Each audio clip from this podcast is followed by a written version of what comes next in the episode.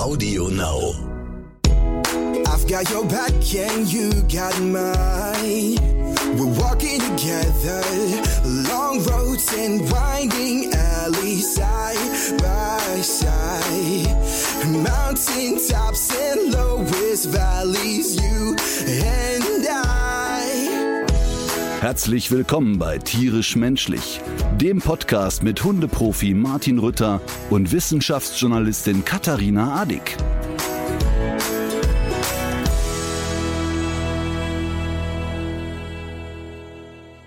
Wieso sitzt du in der Küche? Ich musste umziehen und zwar, weil sich an meinem ursprünglichen Arbeitsplatz eine Nosferatu-Spinne eingefunden hat. Und ich hatte heute Morgen keine Lust auf die Diskussion.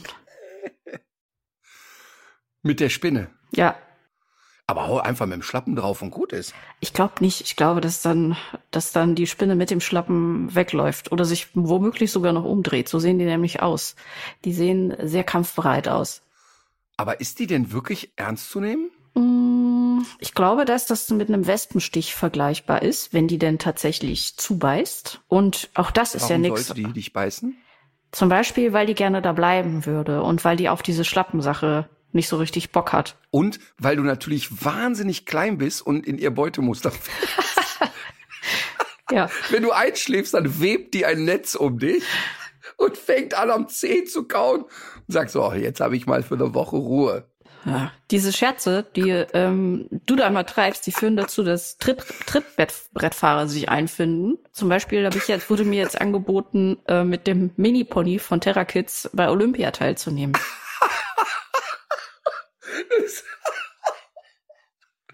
Aber das Lustige ist, da schließt sich so ein bisschen der Kreis. Terra Kids äh, sammelt gerade oder versucht gerade 1000 Euro Spenden einzusammeln, weil die für die großen Pferde, die sie haben, so eine Aufsteighilfe brauchen. Und ich habe auch erst gedacht, dass du diese Aufstieghilfe brauchst für Minimoney. Farina wird mit einem Kran hochgezogen auf Minimoney. Herrlich. Schöne Vorstellung. Jetzt mal ohne Witz, macht ihr da echt so ein kleines Spinnchen dann so einen Stress? Nee, nee, die macht mir keinen Stress, aber ich will der eben auch keinen Stress machen. Und ich habe auch wirklich keine Lust auf diesen Stich.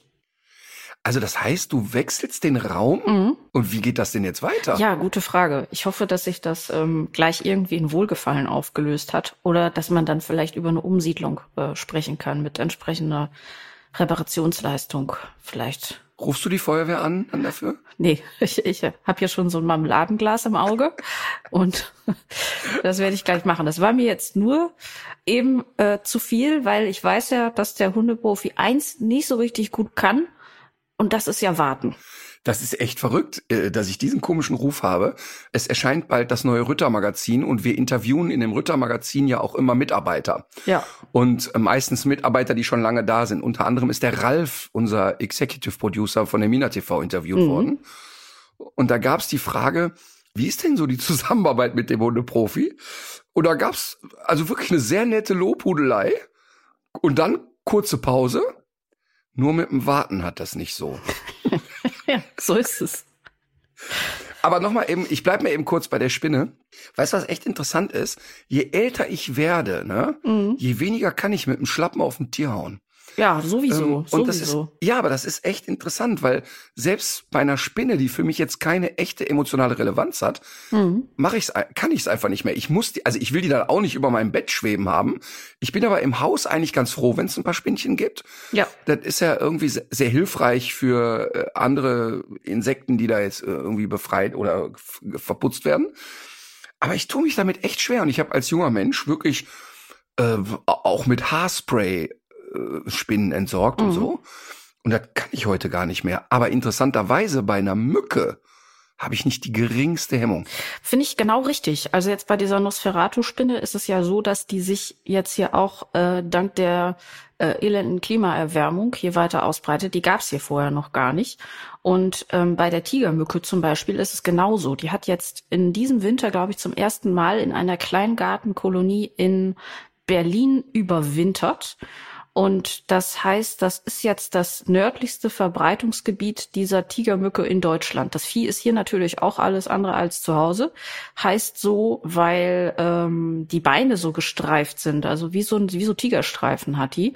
Und das birgt natürlich die Gefahr, dass die bestimmte ähm, Krankheiten, die hier bislang noch kein Problem waren, ähm, überträgt. Jetzt ist das so, die Kolonien, die es jetzt hier gibt, die haben meistens auch diesen Erreger nicht und deswegen übertragen sie den auch nicht. Allerdings, wenn jetzt doch mal dieser Erreger einreißt, dann sind die natürlich ein ganz krasser Multiplikator. Das heißt, wenn du so eine Tigermücke siehst, dann dürftest du eigentlich mit Fug und Recht mit dem Schlappen draufhauen.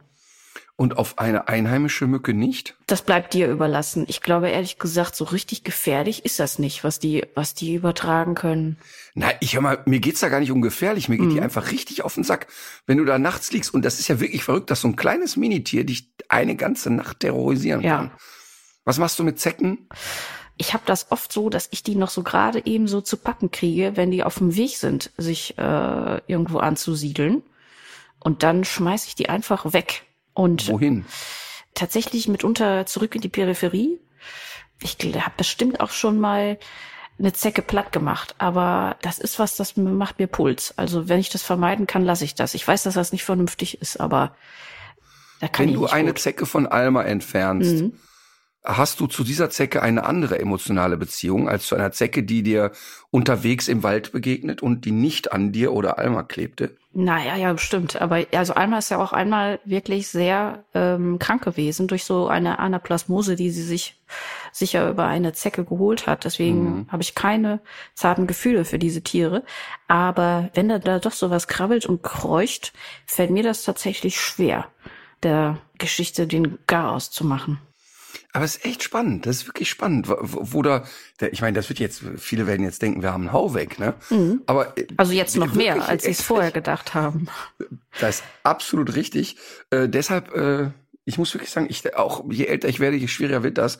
Da kann ich nur sagen, der Marvin war, als der Marvin im Kindergarten war, hatte die Kindergärtnerin von ihm, die sowieso nicht mit großer Klugheit gesegnet war, die haben da so ein, ein Beet angelegt und da krabbelte ein Regenwurm. Mhm. Und diese äh, Kindergärtnerin nahm aktiv einen Spaten und zerteilte diesen Regenwurm, um den Kindern zu zeigen, guck mal, der krabbelt aber noch weiter.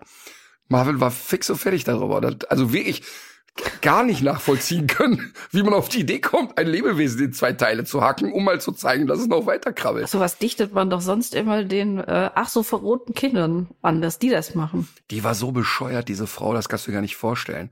Der Marvin kam mal einmal heulend vom Kindergarten nach Hause. Wir haben da in Erfstadt auf so einem alten Bauernhof gewohnt und der Dorfbus, der drehte immer auf unserem Gelände. Der Kindergarten war weg, ich würde sagen 300 Meter. Und der lustige Deal war, dass Marvin immer mit dem Bus so hoch fahren konnte und durfte dann so als Fünfjähriger mal vorne beim Busfahrer sitzen und einen erzählen. Und dann stieg der heulend aus dem Bus aus und ähm, dann habe ich gesagt, ja, was ist denn los? Ja, er hätte so gerne bei mir angerufen, aber er hätte nicht telefonieren dürfen. Ah, okay, dann äh, bin ich halt dahin und habe gefragt, ja, ähm, warum hätte, also er, er wollte mir was erzählen, ne? mhm. ne? also jetzt nichts Weltbewegendes, er wollte mir irgendwas erzählen. Und dann habe ich gefragt, ja, warum äh, durfte der denn nicht anrufen? Äh, ja, das wäre ja auch äh, wirklich, wenn jetzt da jedes Kind irgendwie telefonieren wollte und so, ne? Und die Kosten und keine Ahnung. Also er hat ein Dünnsches geredet. Und jetzt musst du dir aber folgendes Szenario vorstellen. Der Marvin geht zu ihr und fragt, kann ich mal meinen Papa anrufen? Sie sagt, nein. Er sagt, also war vier oder fünf, ja, warum nicht? Ja, es ist ja kein Notfall. Ja, was wäre denn ein Notfall? Ja, Heimweh oder Schmerzen? Marvin geht raus, kommt wieder rein, mein Knie tut weh und ich habe Heimweh. äh, nein, nein, so geht das nicht. Äh, ja, aber warum darf ich nicht anrufen? Ja, wenn du jetzt anrufen willst, dann wollen alle anderen Kinder anrufen. Okay, Marvin einen Zettel und einen Stift, hat eine Befragung im Kindergarten durchgeführt und hat alle 46 Kindergartenkinder gefragt, kam dann mit dem Zettel wieder rein und hat gesagt, liebe Frau, die soll mal nicht genannt werden, lediglich der Philipp und die Paulina würden dann auch ihren Vater anrufen wollen, alle anderen nicht. Und der Marvin hat ja dann wirklich mit vier oder fünf das Wort lediglich benutzt. Ne? Und der konnte auch schon schreiben ja. und einen Stift halten, ganz offensichtlich. Absolut, der konnte ja mit viereinhalb, hat er schon ziemlich sicher geschrieben.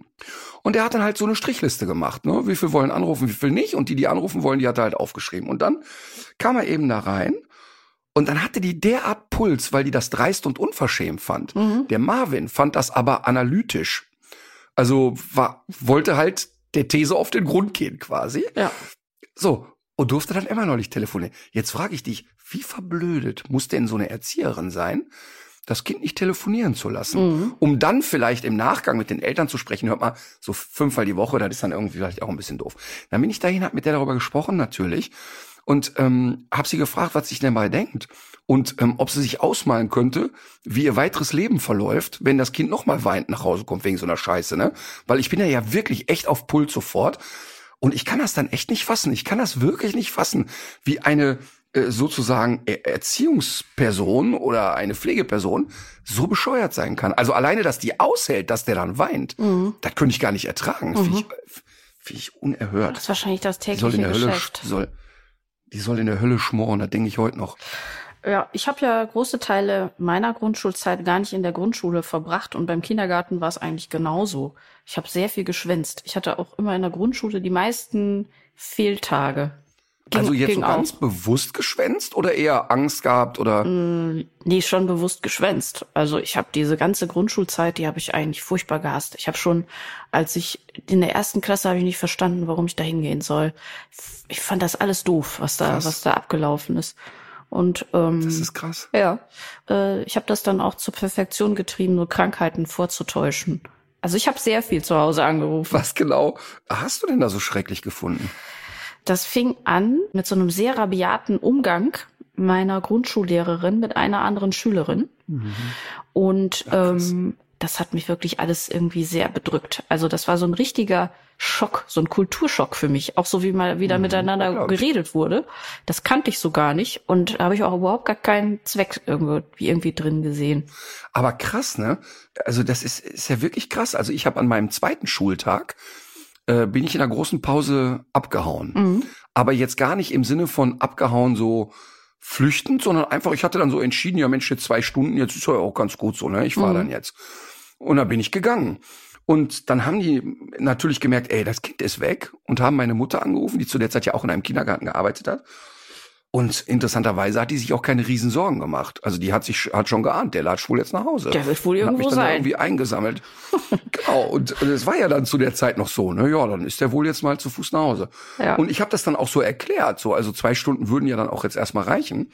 Und das ist echt sehr interessant, wie unterschiedlich Kinder damit umgehen. Ich weiß nicht, ob ich das hier schon mal erzählt habe mit Moritz erster Hausaufgabe in der Grundschule Nee. Da ist ja auch so, wenn die Kinder so die erste Hausaufgabe kriegen, dann reden wir ja davon, was weiß ich, mal die Ballons blau aus oder Ja. so, ne? Und dann sind Kinder ja, die meisten Kinder jedenfalls, zu Anfang in der Schule ja so, boah, endlich Schule und, und eifrig und haben da Lust drauf eigentlich. Genau. Die meisten Kinder gehen zu Anfang super gerne dahin. Moritz erste Hausaufgabe waren tatsächlich dann so zwölf Luftballons auf einem Blatt und Moritz malte exakt einen davon aus. Und dann habe ich gefragt, ja hier, was ist denn mit den anderen? Ja, nee, die Frau sowieso hat gesagt, äh, macht mal so viel, wie ihr meint und einer wird ihm jetzt so reichen an der Stelle. Also keine fucking Idee von, ich könnte mir da Mühe geben. Alle anderen meiner Kinder waren da besessen und beseelt in den ersten drei Schuljahren von Hausaufgaben. Und der hatte schon von Tag eins an den äh, Eco-Modus an. Gute Pferde springen knapp, sagt man ja auch. Ja, der ist äh, sehr knapp gesprungen und ich habe ihn auch nie gebart. Ach so, ja, apropos äh, Tierquälerei. Wir nähern uns so langsam unserem, unseren Themen dieser, dieser Podcast-Folge. Vorher wollte ich aber noch mal einmal wissen, ist, ist dein Koffer eigentlich wieder aufgetaucht? Du bist ja, du bist ja offensichtlich wieder in einem Hotel. Reist du jetzt deinem Gepäck hinterher vielleicht? Ja, ich mache jetzt eine Tour quer durch Europa. Nein, äh, das ist natürlich nicht wieder aufgetaucht, aber interessant ist ja, du bist dann da in einer, also erstmal ist natürlich wieder eine typische äh, Rittersche Blödheitsaktion, äh, einen Koffer irgendwo zu vergessen. Also das passi passiert mir ja wirklich so regelmäßig. Meistens ist es aber so, dass ich den Koffer zu Hause vergesse und ohne den Koffer losreise. Ne? Ähm, Das geht ja noch. Das geht noch. Dann hat man halt nichts dabei, Ja. sozusagen. Ähm, aber die Sachen sind zumindest an einem sicheren Ort. Und wenn ich einen Leihwagen habe und ich bin mit anderen Menschen unterwegs, die stöbern dann nochmal alles durch, weil Handy oder so vergesse ich sowieso immer. Nö, auf jeden Fall jetzt äh, lag der Koffer ja in London bei Europcar. Und was macht man dann? Man ruft da an. Und ich hatte ja sogar alle Daten, weil mir brav im Kalender alles eingetragen wird. Also wie war meine Buchungsnummer für das Auto und keine Ahnung. Und da bist du wirklich stundenlang in irgendwelchen scheiß Warteschleifen. Dann hast du irgendjemanden dran, der nur pampig reagiert. Und ich denke, das kann doch wohl nicht wahr sein. Und dann, das wird ja, ich bin ja wahrscheinlich nicht der Einzige, dem sowas mal passiert, dass jemand was im Auto liegen lässt und wenn es ein Pullover ist.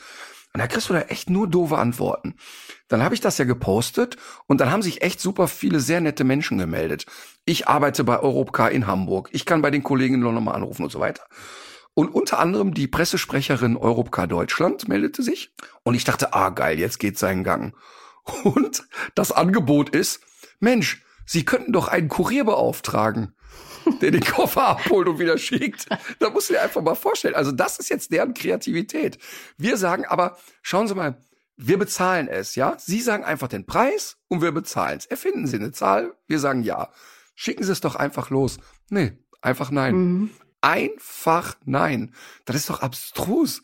Also der Koffer liegt jetzt immer noch in London, immer noch an derselben Stelle. Mhm. Da ich aber ja zu Lenis Geburtstag wieder nach London fahre, und äh, laut der AGBs diese Sachen drei Monate aufbewahrt werden, mhm. hoffe ich, dass ich den da wieder einsammeln kann. Mhm, mh. Aber wie, ey, wie wenig serviceorientiert kann man eigentlich sein? Zumal die könnten ja sogar Geld dran verdienen. Die könnten ja auch sagen, keine Ahnung, äh, also zum Beispiel, wenn du den Leihwagen nicht tankst, ne, ja.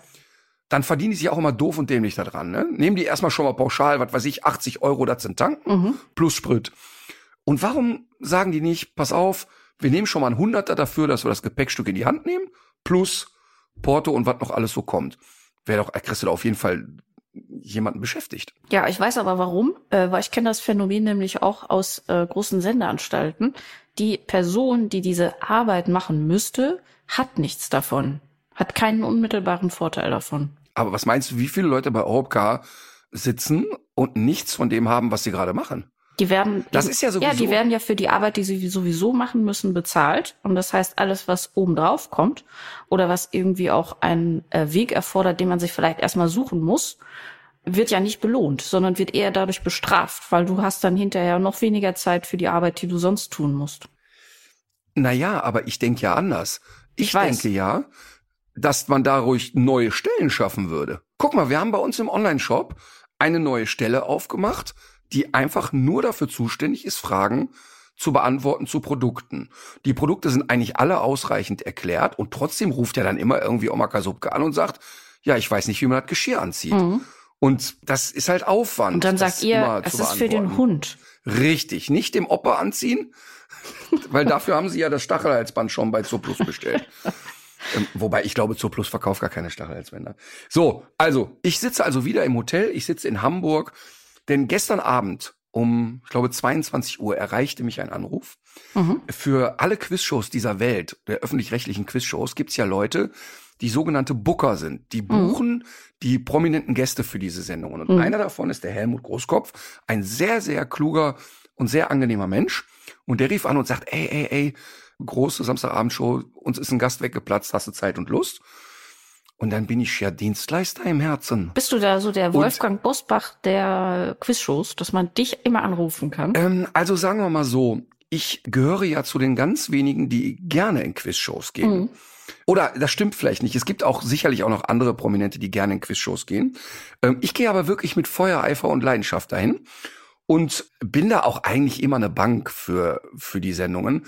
Also ich weiß zwar nichts, aber ähm, ich reime mir immer eine Sachen. Gute Show. Ach, ich liefere immer ab und ich habe eigentlich in den meisten Quizshows auch Geld erspielt. Ist ja immer dann, wird ja für einen guten Zweck gespielt. Natürlich kriegt man auch eine vernünftige Gage, aber man erspielt Geld für einen guten Zweck und meistens äh, kriege ich schon irgendwas hingebastelt. Und das ist ja auch so etwas, man muss sich nicht vorbereiten, man geht dahin, hat gute Laune. Und ich mache das ja dann gerne, hatte aber zur Folge, dass ich heute um vier Uhr aufstehen musste. Oh. Nicht schön, ja. Respekt. Aber andere Menschen müssen ja auch an die Schippe morgens um vier, ne? So ist es. Was ich hier noch so auf dem Zettel habe, ist der Grund deiner Reise nach England. Das war, ähm, ich habe sehr viel geweint in England. Ja. Denn äh, nicht, nicht wegen der Queen. Jetzt, ja, wegen der Queen auch. Aber einen Tag bevor die Queen starb, war Marleens erster Schultag in England. Und ich bin mit ihr ja zwei Tage vorher hingefahren, dass wir uns da noch ein bisschen nett machen und so. Und ich hatte wirklich, ich, ich glaube, Marlene hat mir 48 Stunden ohne Pause immer wieder gesagt, solltest du einmal in der Schule heulen, mein Freund. Ich gebe mich aktiv zur Adoption frei und ich werde dich vor Ort erschießen. Und es war wirklich, also es ist, ich, ich kann gut loslassen, ne? Und wenn die Kinder glücklich sind und in die Welt gehen, ist auch alles gut so. Aber trotzdem hat das ja so einen rührenden Moment. Und ich habe mich echt gut gehalten. Also ich habe nur immer, wenn wir alleine waren, geheult.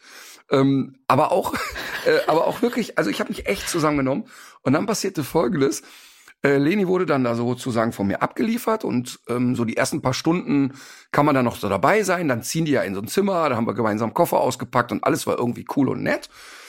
Und alles war auch okay in gewisser Art und Weise. Und dann kam die, kam die Verabschiedung und dann kam Mr. Peach. Mr. Peach ist ein saunetter Typ, der in dieser Schule arbeitet, ist, glaube ich, da zweiter Direktor.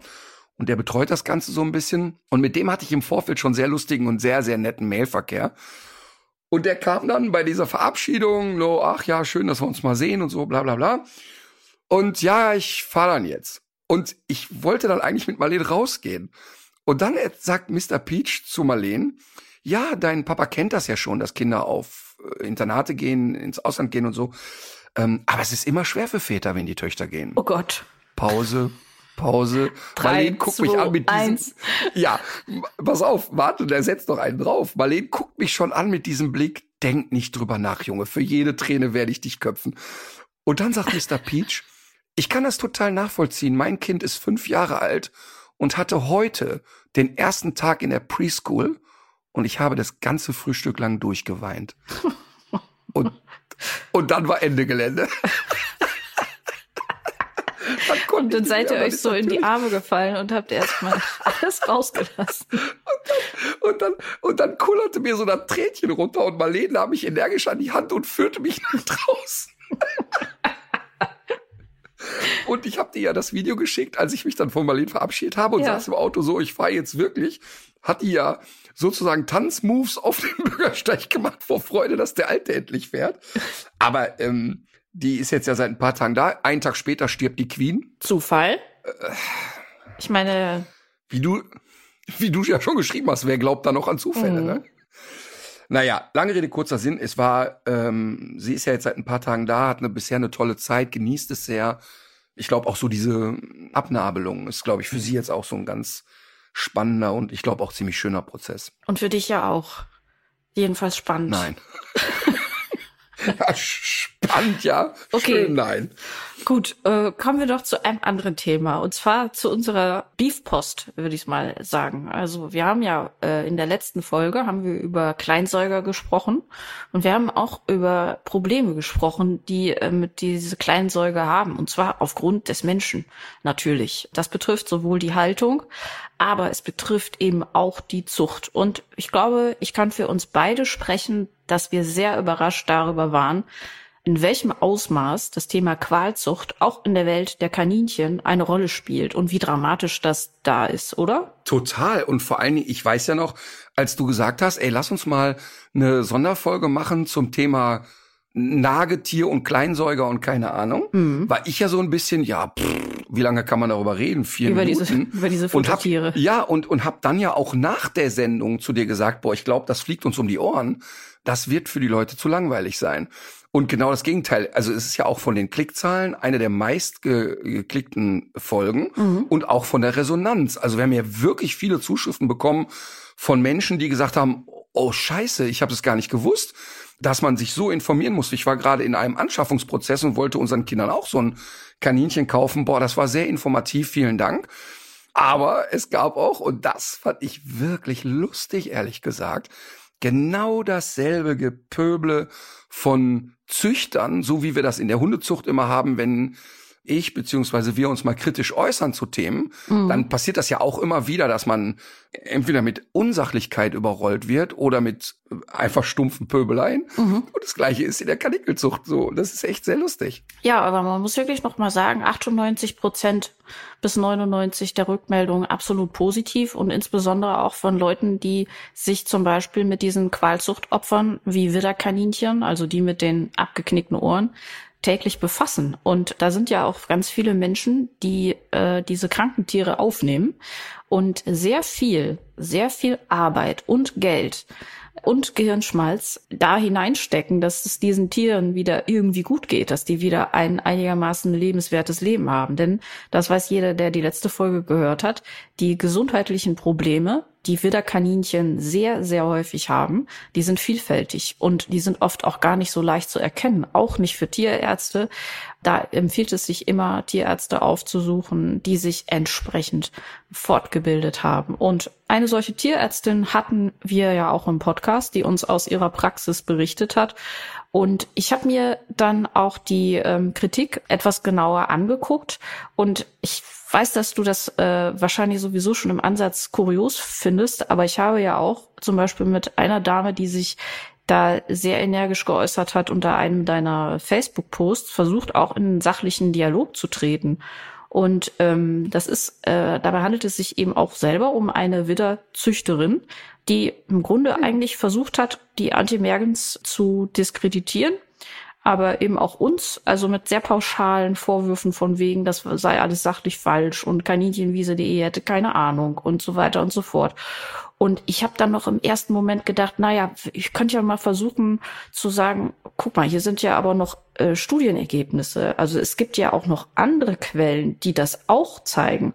Und habe noch eine Seite verlinkt, ähm, wo die gesamte wissenschaftliche Basis zu dem Thema, weil das war ihr Kritikpunkt, dass es die entsprechenden Studien gar nicht gäbe, wo das nochmal so zusammengefasst ist. Und dann kam aber so eine Antwort und dann auch direkt schon mit so einem Emoji, wo man immer schon ah, so eine Ahnung davon bekommt, dass das so richtig ernst gemeint mit dem äh, Austausch auch gar nicht sein kann. Und diese Studien wiederum also die Literaturhinweise, die auf dieser Seite sich befunden haben, sind ja nochmal externe Quellen. Und wer dann ja. innerhalb von einer Minute antwortet, der äh, kann dem eigentlich nicht wirklich nachgegangen sein.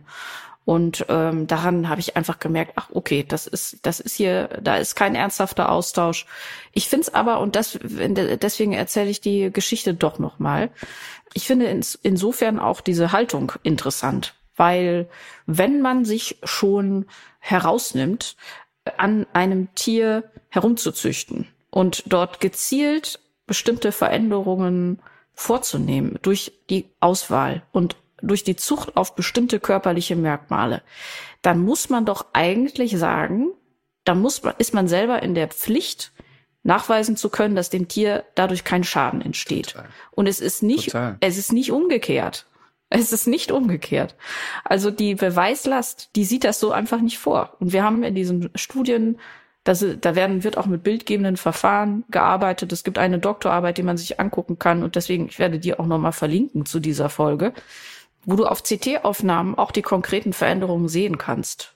Und auch wenn das jetzt äh, vielleicht nicht das am besten erforschte Gebiet überhaupt ist, kann man nicht sagen, dass das alles nicht haltbar sei oder viel zu dünn. Also die, die Hinweise, die es aus den wissenschaftlichen Untersuchungen gibt, die sollten aber wirklich Warnung genug sein. Und dazu kommen eben die ganzen Berichte aus der Praxis, die wir jetzt ja auch wieder gehört haben, von Tierärztinnen und Tierärzten, von Menschen, die diese Kaninchen halten. Und das also zu versuchen, immer wegzuwischen, um das eigene kommerzielle Interesse zu schützen. Ähm, ja, ich finde, das spricht für sich und ich finde es auf der anderen Seite auch immer verrückt.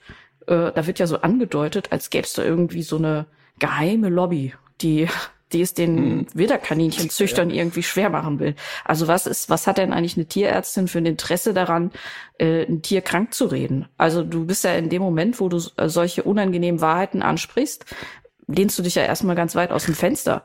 Da hast du ja jetzt erstmal nichts von.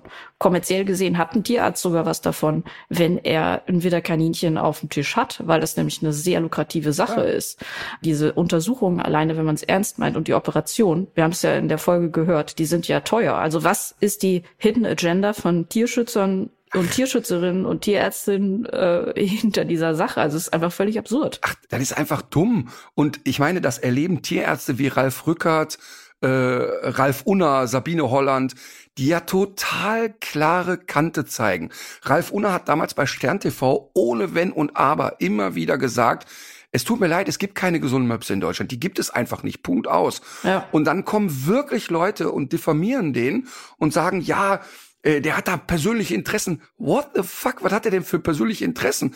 Ja, der arbeitet, ist ja auch in einem Tierschutzverein engagiert. Ja, aber äh, ich verstehe den Zusammenhang überhaupt nicht. Und das ist wirklich krass, weil gerade er als Tierarzt mit einer Kleintierpraxis lehnt sich da ja sehr weit aus dem Fenster und muss ja auch damit leben. Ja dass dann irgendwelche Mobs-Leute sagen, die kann ich nicht leiden, da genau. gehe ich nicht mehr hin. Ja. Ähm, aber Ralf hat ja, äh, Ralf und Sabine haben ja viele Leute, die mit ihren Möpsen dahin kommen, weil sie ja total verstehen, dass gerade dieses sich vehement einsetzen und auf die Missstände hinweisen, ja eher dokumentiert, dass man pro dieser Tiere ist und mhm. eben nicht dagegen. Ja. Mhm.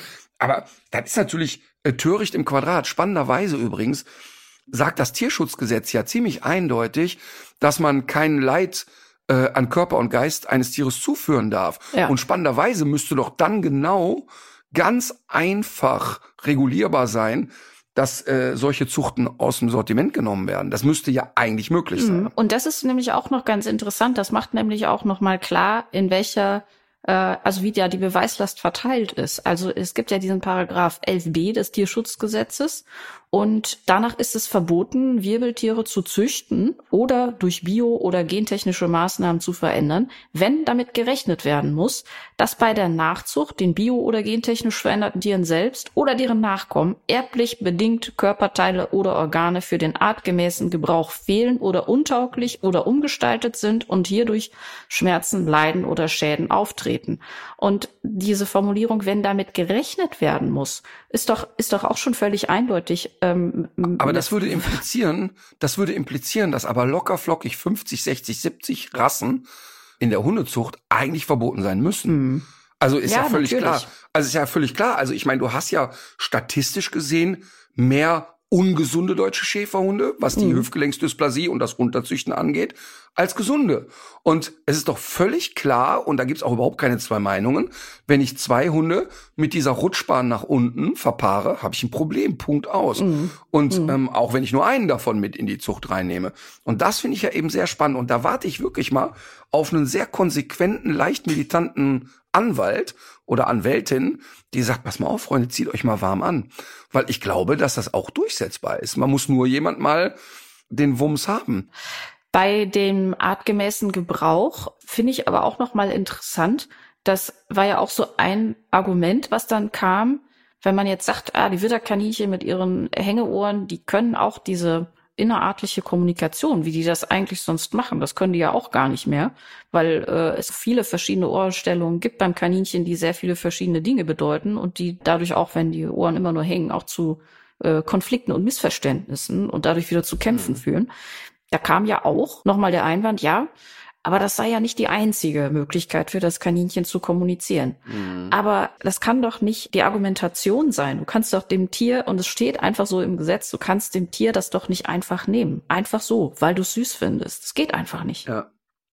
Aber das ist da, ich mache, versuche immer den Schlenker und habe den Schlenker ja automatisch im Kopf zum Thema Hund. Also da kann ich dir ja wirklich sagen, was meinst du, mit wie vielen Hunderassen und Hundetypen ich zu tun habe, die permanent in Stresssituationen mit Artgenossen kommen, weil sie nicht lesbar sind für den anderen. Und ich weiß noch, als der Rottweiler, als das Kopieren noch erlaubt war, sehr banales Beispiel. Mina, meine erste Hündin, Golden Retriever Dame, hatte ja eine unglaubliche Schwäche für so richtige Macho-Rüden. Mhm. Also je gorkeliger die waren, je mehr war die on fire. Mhm. Und wie oft habe ich es erlebt, dass sie so, als sie noch so richtig voll im Saft stand, fünf, sechs, sieben Jahre alt, schon aus größter Distanz einen Rottweiler Rüden trippeln sah und du konntest richtig sehen, wie die Juhu, ihr Tinder-Film läuft ab und sie ist da wirklich, wirklich interessiert. Und dann kommt der näher und näher und du siehst wirklich alles an Imponieren, ne? Brust raus, federnder Gang, die Ohren nach vorne und alles ist steif und jeder bin ich und so. Und dann guckt ihr an dem vorbei und sieht halt keine Route. Mit anderen Worten, der hat den Schwanz eingeklemmt, ist ihre Interpretation. Mhm. Also denkt ihr ja, wenn der doof aber selber nicht weiß, was er will, vorne imponieren, hinten ist er doch ein bisschen zögerlich, kann er mich direkt mal. Sofort Kommunikationsabbruch, tschüss, auf Wiedersehen, interessiert mich nicht. Jetzt war sie eine selbstbewusste, sichere Hündin. Wenn die eine Situation nicht richtig einschätzen konnte, war ihr Rückschluss, ja, dann mache ich halt mein Ding. Ja. Ist sie eine nicht optimal sichere Hündin, kann sie den nicht interpretieren, hat sie im Kopf, ja, was ist jetzt mit ihm? Hat er Schiss? Ist er, ist er imponierend? Und ganz klar und eindeutig waren stark und verstümmelt kopierte Hunde häufiger in Aggressionsstreitigkeiten verwickelt als andere. Und Aha. da gibt's überhaupt keine zwei Meinungen dazu. Und das hat nicht damit zu tun, dass der Rottweiler oder wer auch immer mit kopiertem Schwanz irgendwie streitlustiger war, sondern eben für andere Hunde nicht optimal lesbar. Mhm. Noch schlimmer, wenn das ganze Gesicht verdeckt ist. Der Briar ist komplett behindert in seiner Kommunikation, weil man die Augen, die Lefzen, die Ohren einfach nicht interpretieren kann. Und das ist natürlich kompletter Irrsinn. Nur da, wenn du dich damit Züchtern unterhältst, die finden dich, äh, nehmen dich wahr als esoterisch durchgeknallten Spinner, weil die im Kopf haben, ja, also die Hunde, ne, die regeln das schon. Und das ist natürlich Bullshit. Mhm. Aber wenn es, sagen wir mal, zumindest auf der Ebene stattfindet, hey, messbar Erkrankungen, ne, also Mhm. ich meine, dass die mir nicht folgen können, wenn ich den versuche zu erklären, wie ein Hund sich verhält, okay, Ja. soll dann eben so sein.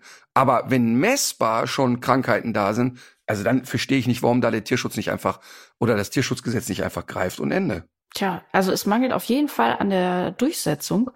Und ich würde Ja. aber ganz gerne auch deswegen, ähm, weil du gerade ja nochmal die Krankheit angesprochen hast, noch auf einen anderen Podcast hinweisen, auf den ich jetzt noch hingewiesen wurde durch eine Hörerin.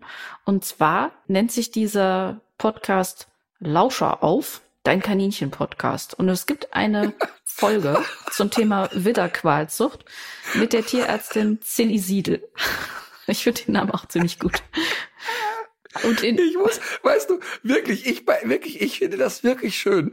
Aber irgendwie, ne, wenn wir Ja. vor zehn Jahren jemand erzählt hätten, da macht jetzt jemand einen Kaninchen-Podcast, da hätten wir doch gedacht, der hat aber ein bisschen zu viel am Glühwein geschnüffelt. du Ich vielleicht. finde das ja. wirklich, ja, ich finde das lustig einfach, weil, lustig, weil es sich erstmal skurril anhört. Ja. Natürlich ist es gut und richtig und hat seine Daseinsberechtigung, nur trotzdem äh, sei mir bitte erlaubt, dass ich bei Kaninchen Podcast lachen muss. Genauso wie ja viele Jahre Menschen auch zu Recht äh, oder zu Unrecht, wie auch immer, darüber gelacht haben, bei der Vorstellung, dass ein Hundetrainer in der Halle äh, mit 10.000 Menschen was über Hunde erzählt. Ja. Da schlagen ja heute noch die Leute die Hände über den Kopf zusammen teilweise. Oder dass man sich mit einem Futterbeutel, der mit äh, frischem Pansen gefüllt ist, äh, in den Wald stellt und seinen Hund an einer äh, neonfarbenen Schleppleine versucht, zu sich zu bewegen. Mit diesem Pansen. So. ja. Ja, äh, jedenfalls ist dort zu Gast die Tierärztin Silly Siedel, die selbst auch Kaninchenhalterin ist und eben auch den entsprechenden fachlichen Schwerpunkt hat. Und ähm, da sind natürlich ganz viele Sachen enthalten, über die wir auch schon gesprochen haben. Aber da geht es auch noch mal ein bisschen mehr und vertieft um äh, Symptome, die Kaninchen zeigen, weil da, wir haben ja drüber gesprochen, das Kaninchen an sich ist ja darauf aus, nicht zu zeigen, dass es ihm schlecht geht. Und im Podcast Lausche auf geht's nämlich auch noch ein bisschen mehr um diese subtileren Symptome und auch um Untersuchungen, die man routinemäßig ruhig mal machen kann. Und da wird auch dazu ermuntert, auch die Tierärzte, von denen man jetzt den Eindruck hat, dass sie sich da vielleicht noch nicht so in der Tiefe mit beschäftigt haben, auch noch mal nach bestimmten Dingen zu fragen. Also immer besser ist es sicherlich mit einem Kaninchen dahin zu gehen, wo man sich auch äh, besonders gut damit auskennt. Aber wenn das eben nicht möglich ist, wird man da auch noch mal so ein bisschen auf bestimmte Themen sensibilisiert. Finde ich gut. Dann habe ich noch ein anderes Thema, über das ich sehr gerne mit dir sprechen wollen würde. Wir bleiben, Die Corgis der Queen. Ja, die kommen jetzt zu äh, Prinz Andrew. Ich habe das geklärt. Nee, ich habe jetzt gelesen, dass die tatsächlich zu einem für Königshaus jugendlichen Menschen kommen, zu einem 62-Jährigen, der diese Hunde scheinbar eh schon betreut hat. Der Ach übernimmt so. die jetzt. Ja, okay, ist doch gut. Ich würde gerne noch über eine andere, ein anderes Thema sprechen. Und zwar, äh, wir hatten ja uns ja auch schon mal drüber ausgetauscht, äh, jetzt äh, vor unserer Aufzeichnung. Die aktuelle Hundeprofi-Folge, die hat ja auch für sehr viel Aufruhr im Netz gesorgt. Da ging es um einen Harzer Fuchs. Baku. Mhm. Und äh, sollen wir bei der Gelegenheit kurz das Rasseporträt Harzer Fuchs machen? Oder hatten wir wahrscheinlich sogar schon? Ich glaube, wir hatten es sogar schon. Aber ähm, trotzdem, Aber lass dann, uns im, doch. Dann im Schnelldurchlauf. Genau, ja. Harzer Fuchs, alte Hütehundrasse, richtig Feuer im Arsch, aber eben auch eine wahnsinnige Schärfe. Also eben nicht dieses Feuer, was der Border Collie so hat. Also dieses Temperament ist auch dem Harzer Fuchs zu eigen, aber der Harzer Fuchs neigt zu viel schärferem Aggressionsverhalten. Mhm. Und wenn du einen Harzer Fuchs aus einer Arbeitslinie dir nach Hause holst, dann kannst du am selben Tag deinen Job kündigen und diesen Hund 15 Stunden am Tag bearbeiten und beschäftigen. Und selbst dann ist es die Hölle. Ach krass. Also wirklich gehört für mich absolut zu den Rassen, wo ich sagen würde, Pfoten weg, Pfoten weg, Pfoten weg. Es werden uns jetzt Leute schreiben, ich habe ein Harzer Fuchs zu Hause, es läuft prima. Das gibt es natürlich. Und natürlich sind mir auch schon außerordentlich entspannte Harzer Füchse begegnet, aber man kann wirklich erstmal pauschal sagen, das ist echt nix für Lieschen Müller. Mhm. Punkt. Ich würde mir einen Harzer Fuchs nicht zutrauen. Auch nicht als Rentner. Ginge einfach nicht, mhm. würde nicht möglich sein in meinem Leben. So, jetzt war beim Hundeprofi eine junge Dame, die sich den Harzer Fuchs gekauft hat. Im Nachhinein natürlich wieder ganz klassisch eBay Kleinanzeigen, jemand, der sich als Experte ausgegeben hat beim Thema Harzer Fuchs, angebliche Schäferei hat und so weiter und natürlich irgendeinen Bullshit-Handel betrieben hat. So, jetzt kommt dieser Harzer Fuchs zu dieser jungen Frau, die außerordentlich bei Verstand ist, die mit einem durchschnittlichen, vielleicht sogar übertrieben temperamentvollen Hund nie im Leben das kleinste Problem bekommen hätte. Sehr konsequent, sehr klar bei Verstand, gutes Timing. Also wirklich eine Hundehalterin, wie ich mir sie wünsche. Mhm. Hat alles im Vorfeld geklärt, kriegt diesen Hund und merkt bereits nach acht Wochen, ach du Scheiße. Dieser Hund ist schon mit fünf Monaten so, dass er mich attackiert, dass er in fahrende Autos reinspringt, also wirklich so diese ganzen klassischen Themen hat. Rennt von Hundeschule zu Hundeschule, kriegt hier und da schwachsinnige Ratschläge und irgendwann ist der Hund zehn Monate alt und sie hat inzwischen Angst. So, bewirbt sich bei uns. Wir begleiten diesen Fall. Unsere Hundetrainerin Ellen kommt dahin und schlägt wirklich die Hände über den Kopf zusammen, ruft mich an und sagt, ey, schwierig. Mhm. Wird wirklich schwierig. Also nicht nur schwierig in dem Umfeld, sondern auch schwierig allgemein. Mhm. Muss eigentlich jemand her, der das häusliche Umfeld schaffen kann, der, wo der Hund wirklich auch randalieren kann bis zum Abwinken. Am besten sehr ländlich, am besten da, wo keiner vorbeikommt. Ähm, Vielleicht ähm, am so. besten sogar ein anderer Planet. Am besten sogar ein anderer Planet. Also wirklich äh, eigentlich im Prinzip in der normalen Familie gar nicht integrierbar. So, jetzt versuchen wir natürlich unser Very Best. Ein paar Sachen verändern sich auch, aber immer wieder gibt's harte Rückschritte. Und immer mehr mit dem Heranwachsen dieses Hundes wird er ruppiger und ernsthafter aggressiv mit Frauchen. Und sie entscheidet sich nach wirklich langen Versuchen oder kommt zu der Entscheidung, ich kann das nicht. Ich hm. bin nicht in der Lage dazu. Inzwischen habe ich Angst, der Hund ist gefährlich für mich, der Hund ist gefährlich für alle in meinem Umfeld, ich schaffe das einfach nicht mehr. So, wie geht man jetzt damit um? Wir als Produktionsfirma haben ja auch eine Verantwortung, die Menschen zu schützen und zu sagen, ja, aber was heißt das denn jetzt? Mhm. So, dann lassen wir den Leuten da wirklich freie Hand, wie die damit umgehen. Und diese junge Dame hat sich, und davor habe ich großen Respekt, entschieden, das aber auch in der Sendung zu kommunizieren.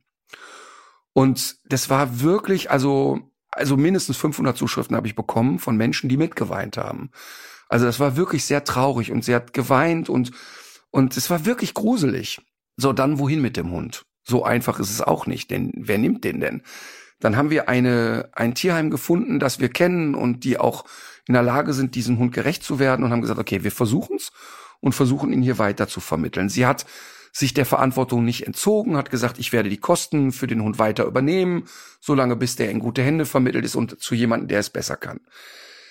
Jetzt muss man echt sagen, wir hatten im Vorfeld, ich habe also mit der Halterin auch telefoniert und gesagt, hey, versprochen, wenn die Sendung ausgestrahlt wird, wir werden dir helfen, weil ich mir war klar, die wird Anfeindungen erleben. Und mhm. ich habe wirklich gesagt, pass auf, ich werde mich total schützend einbringen, weil die Entscheidung nachvollziehbar ist und sie hat nicht lapidar gehandhabt und es ist für sie schon schwer genug alles. Und es war ganz interessant, denn es sind unglaublich wenig Kommentare gekommen im Sinne von, sag mal, ist die verrückt geworden, weil sowas kommt ja dann immer schnell. Und die meisten Menschen haben öffentlich und auch mit persönlichen Nachrichten an mich reagiert im Sinne von, boah, die Arme, mhm. die tut mir leid, der Hund tut mir leid, was für eine Scheißsituation ist das eigentlich? Natürlich haben auch einige gesagt, ey, informieren, Harzer Fuchs, das, was wir da erleben. Der Hund ist auch extrem für diese Rasse, keine Frage. Der ist jetzt nicht nur repräsentativ, der ist halt auch extrem. Aber dann waren natürlich wieder drei, vier Schweinchen schlau dabei, ne?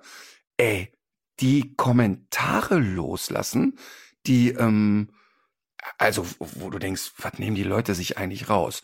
Also, also wirklich so eine, so eine Hexenjagd betreiben, ne? Also im Sinne von, ja, die Olle sollten sie auch mal jetzt in Käfig sperren. Und ähm, für mich hat die jegliches Recht auf Schutz verloren. Also wirklich so Sachen, wo du denkst, ey, warte mal eben, was schreiben die Leute da? Also, weißt du, ich finde, man darf sich kritisch dazu äußern. Aber ich war wirklich fassungslos. Und natürlich habe ich mich mit den Leuten sofort auseinandergesetzt. Die mal, also die, die ganz geisteskranken Sachen haben wir natürlich nicht beantwortet. Mhm. Aber wie immer wieder das Gleiche. Dieser Hund braucht eine konsequente Führung. Er braucht das, was ein Harzer Fuchs eben braucht. Und dann schreibst du die wieder an und sagst, Mensch, das ist doch schön, wenn du so kompetent bist. Barco ist doch vermittelbar. Mhm. Mensch, melde dich. Wir freuen uns, dass du deine Kompetenz einbringen kannst. Natürlich mhm. direkt einfach vom Erdboden verschluckt. Die Leute hörst du dann nicht mehr, ne? Und ich hasse diese scheiß Fehlerkultur, die wir haben. Und ich würde das jetzt mal weiter aufmachen, das Fenster. Nämlich ein Stück weit ist das, finde ich, repräsentativ, wie unsere Gesellschaft mit Fehlern umgeht und mit Menschen, die Fehler machen. Ich finde das derart zum Kotzen und, und derart schlimm. Ich bin ja wirklich der Erste, der sagt, Leute, bitte informiert euch doch, bevor ihr einen Hund bekommt. Aber äh, jeder kann doch mal einen Fehler machen. Und diese Frau hat doch wirklich alles versucht. Und das sieht man auch in der Sendung. Und dann darf man nicht sagen, ich habe mich übernommen und ich kann einfach nicht mehr. Das ist eine Unverschämtheit. Und genauso ist das, dass äh, ja viele Politiker sich nicht mehr trauen, eine Entscheidung zu treffen oder eine Meinung zu haben, weil sie sofort bombardiert werden. Keine Ahnung, Hundetrainer trauen sich nicht mehr laut ihre Meinung zu sagen äh, Journalisten kriegen Schiss, Menschen in ihrem privaten Umfeld. Ey, was für eine Fuck-Fehlerkultur. Mhm. Ich habe es jetzt noch vor kurzem erlebt bei mir in der Firma, eine neue junge Mitarbeiterin, super Frau, die wird hoffentlich ganz, ganz lange bei uns bleiben, hat einen kleinen Fehler gemacht bei einer Social-Media-Geschichte, also wirklich Pille-Palle. Ne? Und dann habe ich den Fehler gesehen, habe in eine WhatsApp geschrieben, ey, guck mal eben, das und das und das müssen wir irgendwie ändern. Und sofort kam so, oh nein, oh nein, oh nein habe ich dir eine Sprachnachricht gemacht. Ich sage mal, entspann dich mal. Das ist doch wirklich, das gehört ja einfach dazu. Wer viel macht, macht auch Fehler. Punkt aus. Das ist doch völlig in Ordnung, einen Fehler zu machen. Mhm. Und ich hasse das wie die Pest, wenn die Leute so über Menschen herfallen, die einen Fehler machen. Und genauso ist es ja im Grunde, dass die sich da echauffieren über so eine Sache. Vor allem, weil sie ja eigentlich durch ihre Geschichte jetzt auch stark dazu beigetragen hat, über dieses Problem aufzuklären. Also du kannst dich Total. Ja du kannst dich ja hinstellen und in der Theorie ähm, alles Mögliche erzählen und man glaubt dir das natürlich auch, aber wenn das dann so erfahrbar wird, und wenn man sieht, was das auch für eine emotionale Tragweite hat, weil die hat ja sicher an dem Hund gehangen und hat jetzt für sich, also es ist ja sicher ein Rieseneinschnitt für sie. Total. Das ist ja eigentlich was, wovon viele Leute auch dann profitieren. Und ich, da, es gehört sowieso auch, finde ich, so viel Mut auch dazu, sich mit sowas überhaupt erstmal so zu exponieren. Und sie wusste ja, dass das gut gehen kann und auch nicht gut gehen kann. Absolut. Und wie du schon sagst, das ist eine große menschliche Stärke von ihr erstmal zu sagen, okay, ihr könnt das zeigen. Mhm. Und auch zu sagen, nein, ich gestehe mir das ein. Hör mal, das Kind, was am 10-Meter-Brett steht und sagt, nee, weißt du was, und wenn sich alle über mich kaputt lachen, ich gehe wieder runter. Das ist doch das, was die größte Kraft hat und nicht. So muss ich kind, das sehen. Das ist mir passiert. Ich, ich bin ja die Treppe runtergefallen. Nur. Ich weiß, ich weiß, hast du ja mal erzählt. Aber, aber das, das meine ich wirklich total ernst. Nein zu sagen oder zu sagen, das traue ich mich nicht oder ich kann nicht mehr. Das ist doch eigentlich das, was stark ist. Ja. Und, und von mir aus ein Politiker, der eine Entscheidung trifft und dann hinterher sagt, ja, war eine Fehlentscheidung. Aber zu der Zeit war ich fest davon überzeugt. Das ist doch jemand, dem ich Vertrauen schenke und sage, ja, hat einen Fehler gemacht, Punkt aus. Ähm, ja. Aber dieses so draufklatschen und, und noch schlimmer finde ich ja, wenn du die Leute dann damit konfrontierst und sagst, hör mal, Schweinchen schlau, finde ich eine geile Nummer da auf der Couch. Komm mal ran. Finden wir richtig toll, dass du dich so einbringst. Dann ist sofort Ruhe im Puff. Und das finde ich so schlimm einfach. Mhm. Also deshalb von daher, wie du schon sagst, die war genauso verknallt in Baku wie du in deinen und ich in meinen. Und sich dann eingestehen zu müssen, ich schaff's einfach nicht, ist eine große Leistung und ich finde die ja eh toll. Die, die hat's ja eh gut gemacht und äh, wieder ein Hinweis, scheiß eBay Kleinanzeigen, einen Hund gekauft, sich nicht richtig informiert, kann ich dieser Hunderasse gerecht werden, dann auch viel im, im Anfangsphase falsch gemacht, aber trotzdem, ich glaube, dass sie vielen Leuten mit dem, mit der Sendung geholfen hat. Ja. Und wie ist es jetzt? Was passiert mit dem Harzer Fuchs? Wo ist der jetzt gerade? Ja, Barco ist im Tierheim und ähm, macht sich da eigentlich ganz gut. Mhm. Jetzt kommt es aber natürlich auch hinzu, Baku hat ja auch nicht zu Hause in der Wohnung gelegen und hat jetzt gelauert und gesagt, so jetzt fress ich Frauchen, sondern Baku war ja immer dann, wenn er in Situationen überfordert war, ganz kleine Frustrationstoleranz und dann Aggression in alle Richtungen. Jetzt ist aber das Problem bei ihm, dass er so triebhaft gezüchtet ist, dass du ja dieses ich bringe ihn wieder und wieder in Situationen mit ihm nur sehr schwer machen kannst. Und mhm. das wird aber natürlich der Weg sein müssen, ist ja klar. Aber wir stellen Baku auch bei den Unvermittelbaren nochmal vor und ähm, versuchen natürlich. Ja. Nein, wir natürlich und wir versuchen natürlich in Kooperation mit dem Tierheim das auch weiter zu begleiten und haben dem Tierheim ja auch gesagt, hey, wenn ihr Interessenten habt, wir wir helfen euch, ne? Und wir wollen, dass es wirklich klar geht. Aber Baku, ich glaube, der Gag an der Geschichte ist, dass Baku ein ganz un anderes soziales Umfeld braucht. Weißt du, das ist ein Hund, wenn der auf einem eingezäunten Gelände auf einem Bauernhof leben würde und der kann dann fünfmal am Tag in den Zaun reinbrettern und jedem drohen, der da kommt. Hey, wunderbar, alles prima. Mhm. Aber es ist eben in einem normalen Umfeld relativ schwierig für diesen mhm. Hund. Ja. Ich sehe gerade auf meiner Liste, da wird eine sehr konfliktgeladene Folge, denn es gibt, es gab noch, es gab Die noch eine, eine problematische Szene oder mehrere in einem, in einer anderen Sendung. Und das hatte mit einem Deckakt bei einer Dogge zu tun. Mit Vergewaltigung hatte das zu tun. Das Wort muss man auch ganz klar gebrauchen. Und ich weiß auch jetzt schon wieder, wie viel Züchter mir schreiben werden. In Deutschland sind von 300 Deckakten 297 Vergewaltigungsdeckakte. Es läuft in aller Regel, also kurz zu der Sendung. Es war, wir haben ein Special gemacht, äh, Martin Rütter und die großen Hunde und haben äh, bei RTL zu dem an, am Sonntagnachmittag eine oder zwei Folgen haben wir davon gemacht. Die nächste kommt ja dann am Sonntag. Menschen gezeigt, die besonders große Hunde haben. Also eine Frau mit einem Leonberger mit 92 Kilo, äh, eine Doggenzüchterin, die acht Doggen hat und so weiter und so fort die Frage ist ja, was macht die Leute an so riesengroßen Hunden an? Wie ist deren Leben? Wenn du also acht Doggen hast und du brauchst alleine eine Garage, um die Hunde denen eine Futterstation aufzubauen und äh, mit einem Multivan kommst du dann ja auch nicht mehr aus, mhm. ähm, ist das ja erstmal eine sehr spezielle Lebensform, die ich spannend finde. So, und jetzt war da eine Züchterin, eine Doggenzüchterin, die das mit einer großen Leidenschaft und auch mit einer, finde ich, aufrichtigen Liebe betreibt. Aber also wirklich zwischen dem, was sie sagt und wie sie es empfindet und dem, was in der Realität passiert, eine unglaubliche Diskrepanz ist. Also folgende mhm. Situation. Sie pickt sich eine Hündin raus, die also jetzt gedeckt werden soll. Der Hund ist fünfeinhalb Jahre alt. Wenn du mal sagst, so eine Dogge wird statistisch sieben, ist das schon für mich eigentlich eine fast zu alte Hündin. Aber das kann aus meiner Sicht die Züchterin besser beurteilen als ich. So, jetzt fährt sie also zum Deckakt und erzählt auf der Autofahrt, ja, für sie wäre ja ganz wichtig in ihrer Zucht, dass es einen sogenannten natürlichen Sprung gibt. Ein natürlicher Sprung wäre, zwei Hunde begegnen sich, schnüffeln aneinander, flirten, lernen sich über ein paar Stunden kennen, mögen sich und irgendwann kommt es zu einem Deckakt, bei dem kein Mensch eingreift. Mhm. Das wäre ein sogenannter natürlicher Sprung. Jetzt fängt das ja schon an, dass die meisten Doggenhündinnen einen 80 Kilo Rüden auf ihrem Rücken gar nicht tragen können. Mhm. Also einfach äh, geht überhaupt nicht, ne? So. Jetzt passiert also Folgendes. Sie sagt also, das Schlimmste, was passieren könnte, ist, dass der Hund, der Rüde direkt rauskommt und anfängt zu rammeln. Also das wäre ja wirklich schlimm. Und das, also das wäre gar nicht so. Ich sitz also da in der Greenbox, kommentiere das und denk, kluge Frau, finde ich richtig cool. Ach so, das muss man vielleicht noch mal kurz erklären. Also die ähm, Produktionsweise ist ja die, das sind Geschichten, die werden gedreht und ja. schon mal zusammengeschnitten.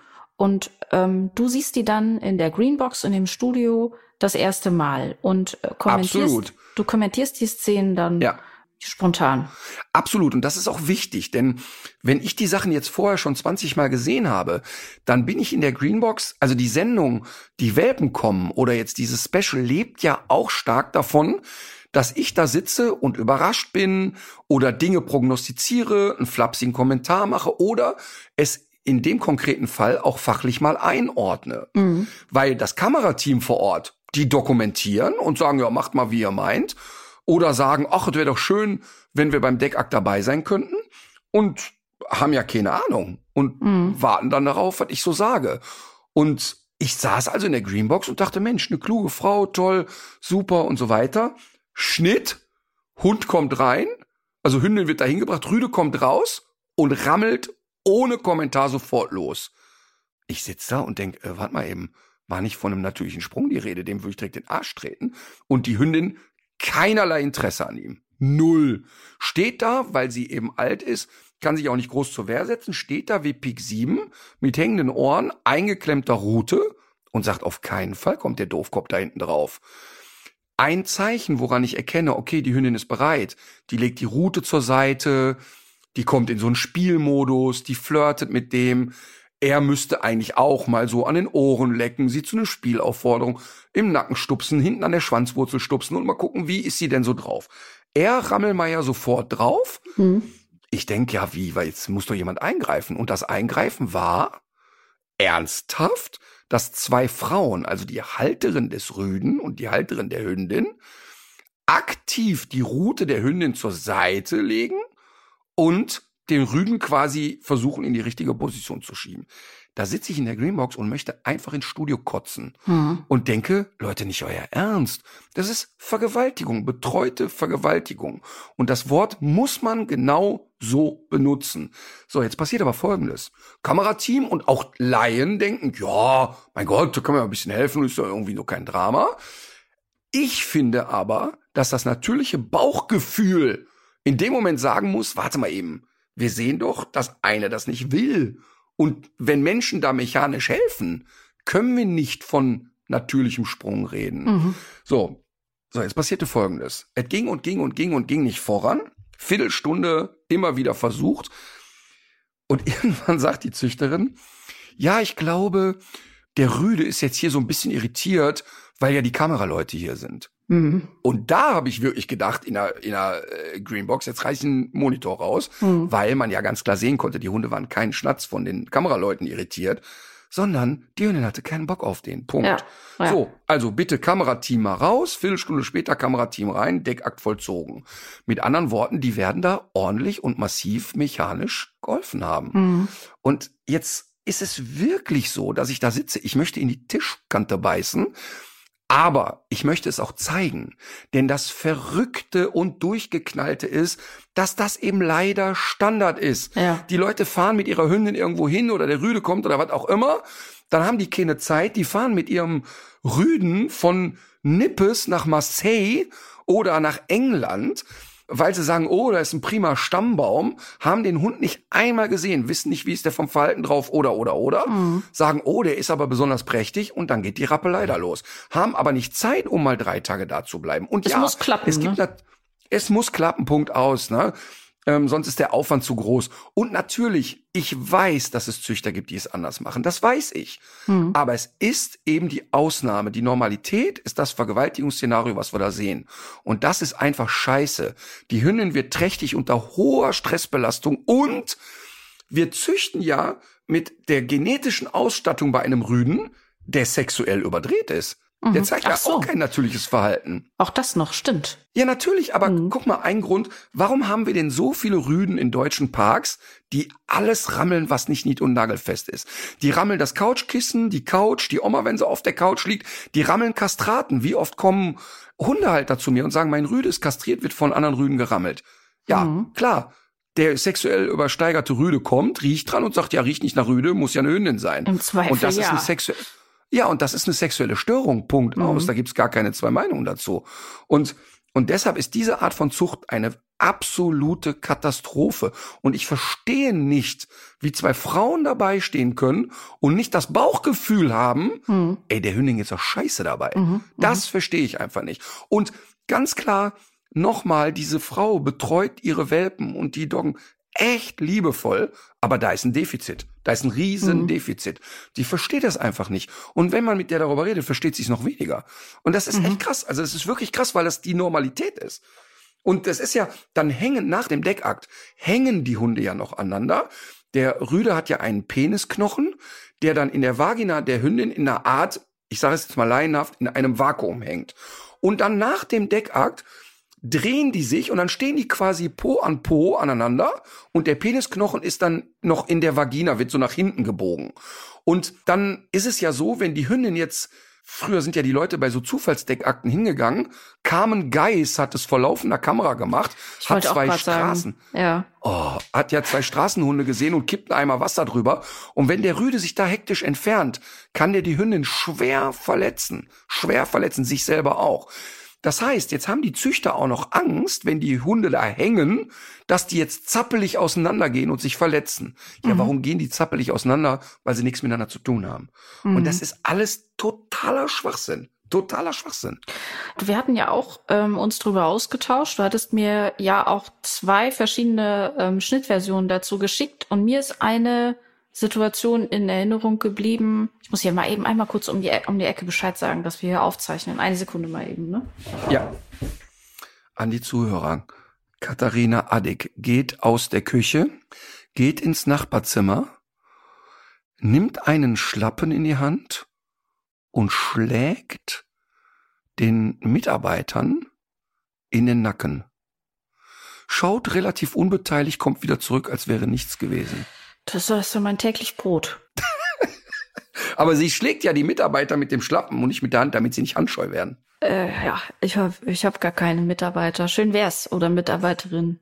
So, mir ist was anderes in Erinnerung geblieben und zwar, als du mir diese zwei Schnittfassungen geschickt hast, es gibt so diesen einen Moment, da wird die äh, aus meiner Sicht ja tatsächlich auch schon gebrechlich wirkende Hündin zurück Ja, in ihre. Box verfrachtet und ähm, sie kann ja auch wahrscheinlich aufgrund der rasstypischen Einschränkungen sich da nicht selber reinquälen und äh, die Züchterin hilft ihr ja so ein bisschen.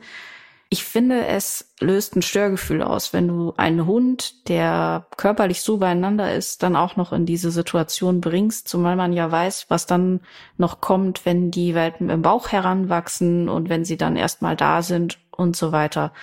Ich habe aber auch noch mal gedacht, jetzt mal ganz unabhängig davon, dass diese Hündin vielleicht, ich sage das mit aller Vorsicht, weil ich mich ja auch nicht so gut auskenne, vielleicht doch ein bisschen zu alt gewesen wäre. Finde ich auf jeden Fall, dieser Hund war aus meiner Sicht, aus meiner Sicht zu alt und, in, Mhm. und körperlich nicht genug und gut genug beieinander, um nochmal Welpen zu bekommen. Das ist meine hundertprozentige Meinung. Auf mich wirkte die so, als würde die jetzt ganz gerne mal ihren Lebensabend genießen und nicht noch mal Absolut. sechs Voll. Welpen haben oder acht. Voll. Und ich finde es aber auch grenzwertig, dass ein Hund mit so einem geringen Lebensalter dann doch überhaupt schon so wirkt. Und das sind ja auch die Merkmale, die sie dann ja auch weitergibt jetzt an den nächsten Wurf. Also Total. ist das denn nicht überhaupt grenzwertig? Also diese ganze Doggenzucht, ist die nicht, ist die nicht, läuft die nicht auch komplett in eine, in eine falsche Richtung eigentlich? Voll. Übrigens noch mal ganz kurz den Schlenker. Warum wird die Hündin danach sofort wieder ins Auto getan? Hm. Ähm, die Züchter wollen natürlich vermeiden, dass sie rumläuft. Mhm. Denn weil sie Angst haben, jeder Tropfen Sperma, der jetzt da irgendwie noch verloren geht, erhöht das Risiko, nicht schwanger zu werden. Also packt sie sie jetzt quasi in Watte und in die Waagerechte. Mhm. Ne? Und das ist ja auch schon mal wieder ein interessantes Phänomen. Also auch da verstehe ich alles, weil es ja auch ein Stück weit um die Erfolgsquote geht. Ne? Also ich finde, das läuft da in der Doggenzucht wirklich gerade sehr aus dem Ruder. Diese riesen Doggen, die mit den wahnsinnig hängenden Lefzen, mit den hängenden Augenlidern, mit der geringen Lebenserwartung. Und auch da würde ich mir total wünschen, dass man mal darüber nachdenkt, mal wieder Doggen zu züchten, die vielleicht eher 55 Kilo wiegen statt 85 Kilo, Mhm. um einfach die Chance auf Gesundheit zu erhöhen. Das ist völlig klar. Ja. Aber auch da muss man auch mal ein bisschen drüber nachdenken, ne? Weil natürlich mir auch Leute geschrieben haben, aber sag mal, Martin, wenn du das zeigst, pushst du doch auch. Du, du sorgst doch auch dafür, dass Das wollte ich auch gerade anschneiden, das Thema, weil wenn man, äh, man weckt natürlich schon auch die Faszination für diese Riesen. Ja, absolut. Das ist ja auch genau das Thema, was kommt und was man, finde ich, auch immer im Kopf behalten muss, wenn wir die Sendung Die Welpen kommen zeigen. Auch das wird garantiert bei Zuschauern den, also wird es garantiert auch Zuschauer geben, die dann erst den Welpenwunsch kriegen, wenn sie es da sehen. Das Mhm. ist, das ist absolut so. Aber wir können eben auch nicht, indem gerade ich über die Themen nicht mehr rede, ähm, die Themen wegwischen. Und ich finde, wenn ich die Möglichkeit habe, gerade in so einem Format zu sagen, Leute, das ist eine Zucht, das geht so nicht. Mhm. Nochmal, die Frau betreut die Hunde top, wirklich top, top, top. Die werden liebevoll aufgezogen. Die werden gut auf die Welt vorbereitet. Aber das Thema hat sie nicht verstanden. Und deshalb ist es wichtig, es zu zeigen. Ja. Man kann es dann nicht verschweigen, sozusagen. Und diese anderen großen Rassen, also die haben ja tatsächlich, hat ja dieser Riesenwuchs bei anderen Hunderassen ja auch, führt ja auch zu Schwierigkeiten. Wir haben ja auch schon in anderen Podcast-Folgen öfter drüber gesprochen, ne? dass so dieses Knochenwachstum ein Problem ist, weil die einfach zu schnell ins Kraut schießen, zum Beispiel Rückenprobleme und vieles mehr. Total. Und wenn du das siehst, wir hatten da einen Leonberger dabei, der natürlich dann auch noch wahnsinnig fett war, 92 Kilo schwer und die Frau sollte mit dem Hund da irgendwie abnehmen und freut sich dann, mhm. dass sie nach sechs Wochen 400 Gramm abgenommen hat mit dem Hund, wo ich sage, bei einem Hund in der Gewichtsklasse aber locker ein Kilo die Woche, ohne dass man großen Aufwand betreibt. Und der Tierarzt steht auch noch da und sagt, Mensch, das ist aber, aber wirklich ein Erfolg. Pff, lecko funny, ey. Das ist natürlich krass. Mhm. Wir werden übrigens auch ein Special machen, auch zwei Teile, über besonders kleine Hunde. Das wird auch wieder mhm. ein Thema werden, zu sagen, ja, aber warum muss man denn jetzt den Chihuahua da zeigen? Ja, weil es die eben gibt und weil wir die Chance haben, in so einem Format auch auf Risiken und Nebenwirkungen hinzuweisen. Sehr gut. Ich werde das gucken. Apropos kleine Hunde. In der Rubrik Dinge, die die Hundewelt nicht braucht, gibt es eine Einsendung, die habe ich jetzt gefühlt ähm, 400 Mal bekommen. Du wahrscheinlich auch. Das geht um diesen, diesen Regen, Regenmantel, der ist wie so eine UFO-Scheibe. um so ein kleines äh, weißes Vieh irgendwie. Aber es ist eine, ich finde die Konstruktion äh, tatsächlich sehr amüsant und witzig. Und es ist auch in Corona-Zeiten ein natürlicher Abstandshalter. Und gerade kleine Hunde dürften davon profitieren. Du hast ja wie so ein Reifrock, ist das so ein, so ein, äh, so ein Regenmantel. Ja. Und der Hund läuft einfach mit diesem Ding äh, durch die Gegend. Und selbst wenn er selber nur so Meerschweinchengröße erreicht, kann ich mir gut vorstellen, dass das andere auf Abstand hält. Ja, also wirklich, man muss sich das wirklich vorstellen, als wenn jemand so ein so ein Wurfzelt über den Hund geworfen hat, was aber ja, in einer, genau, ja. aber in einer waagerechten stecken geblieben ist. Also ich ja. verstehe das überhaupt nicht, das Prinzip. Gar nicht. Also ist ja völlig klar, man kennt das ja, wenn die Hunde so einen Kragen tragen müssen, wenn sie eine Wunde haben, dass die Hunde dann auch mhm. gerne in den ersten Tagen gegen jede Tischkante rennen und gegen jeden Türrahmen. Und dieser Hund muss mhm. ja auch permanent irgendwo gegenrennen. Ich kapiere es eigentlich nicht. Ich kapiere es einfach nicht.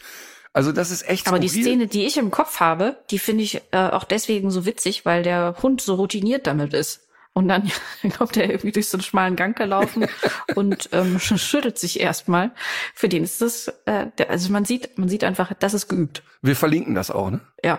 Ja, äh, also auch da immer wieder haben mir Leute dieses Video geschickt und haben aber immer wieder gesagt, ja, was soll der Schwachsinn überhaupt, dass der Hund eine Regenbekleidung trägt? Da will ich noch mal betonen, dass es eben Hunde gibt, die eine Regenbekleidung brauchen, weil sie eine Fehlkonstruktion für unsere Breitengrade sind. Also Luna, unsere Luna, Bijon Frisé, die hat halt null Unterwolle. Also wenn du in einem Sommerregen mit der rumrennst, kein Problem. Aber bei einem Herbstregen, wenn ich mit der zwei Stunden draußen bin, die friert sich echt den Arsch ab. Also, weil die mhm. eben null Unterwolle hat. Die hat ja kein Fell im klassischen Sinne, sondern eher Haare. Und wenn die nass mhm. ist, siehst du auch, dann sieht die aus wie so ein kleines Ferkel. Du siehst dann die rosane Haut auch so. ähm, ja. Die braucht dann tatsächlich ein Regencape. Da muss man aber dann auch was Vernünftiges kaufen und ähm, und jetzt nicht so ein Dünnpfiff da. Mhm. Also es muss immer etwas sein, Gut. so als Kriterium, wo der Hund sich völlig frei bewegen kann. Mhm. Also wo der wirklich nicht eingeschränkt ist in seiner Kommunikation, in seiner Bewegung. Das ist ein ganz, ganz wichtiger Faktor. Ja, und jetzt mal ganz ernsthaft, dafür ist natürlich dieser merkwürdige Reifenregenmantel nicht geeignet. nicht so richtig. Nicht so richtig. Ja, okay, gut. oh, äh, kommen wir doch zu unseren Tipps. Fang du mal an. Ja, und zwar, der, vielen ist es entgangen, wir hatten eine Pandemie. Ach. Und äh, an manchen Stellen haben wir sie ja sogar noch. Aber es läuft ja jetzt scheinbar darauf hinaus, dass auch wenn vielleicht eine Welle zu erwarten ist, dass wir nicht von einem erneuten kompletten Lockdown ausgehen müssen. Und wir äh, Bühnenmenschen freuen uns da wirklich sehr darüber, wenn das nicht nochmal passieren würde. Mhm. Wir leben alle gut damit, wenn auch in einer Halle die Leute eine Maske tragen sollen und so. Ähm, und die Menschen sind auch bereit dazu. Und ich möchte nochmal darauf hinweisen, dass ähm, es wichtig ist, besonders in kleine Theaterhäuser zu gehen, in besonders auch wieder Kleinkunst aufzusuchen. Gerade die Künstler, bei denen vielleicht im Schnitt nur 50 Leute sitzen, die haben wirklich Existenzprobleme gehabt in den, in den Jahren oder in den letzten beiden Jahren. Und ich will allgemein einfach mal sagen, Leute, wir warten auf euch und wir freuen uns wirklich über jeden, der kommt. Und es ist ein ganz wichtiges Thema. Und ich selber habe auch jetzt nochmal so Eventim durchgeforstet und gesagt, okay, worauf freue ich mich jetzt eigentlich so in nächster Zeit? Und er ist natürlich kein Kleinkünstler, sondern ein wohlhabender Mann und ein echter Popstar, Paul Panzer.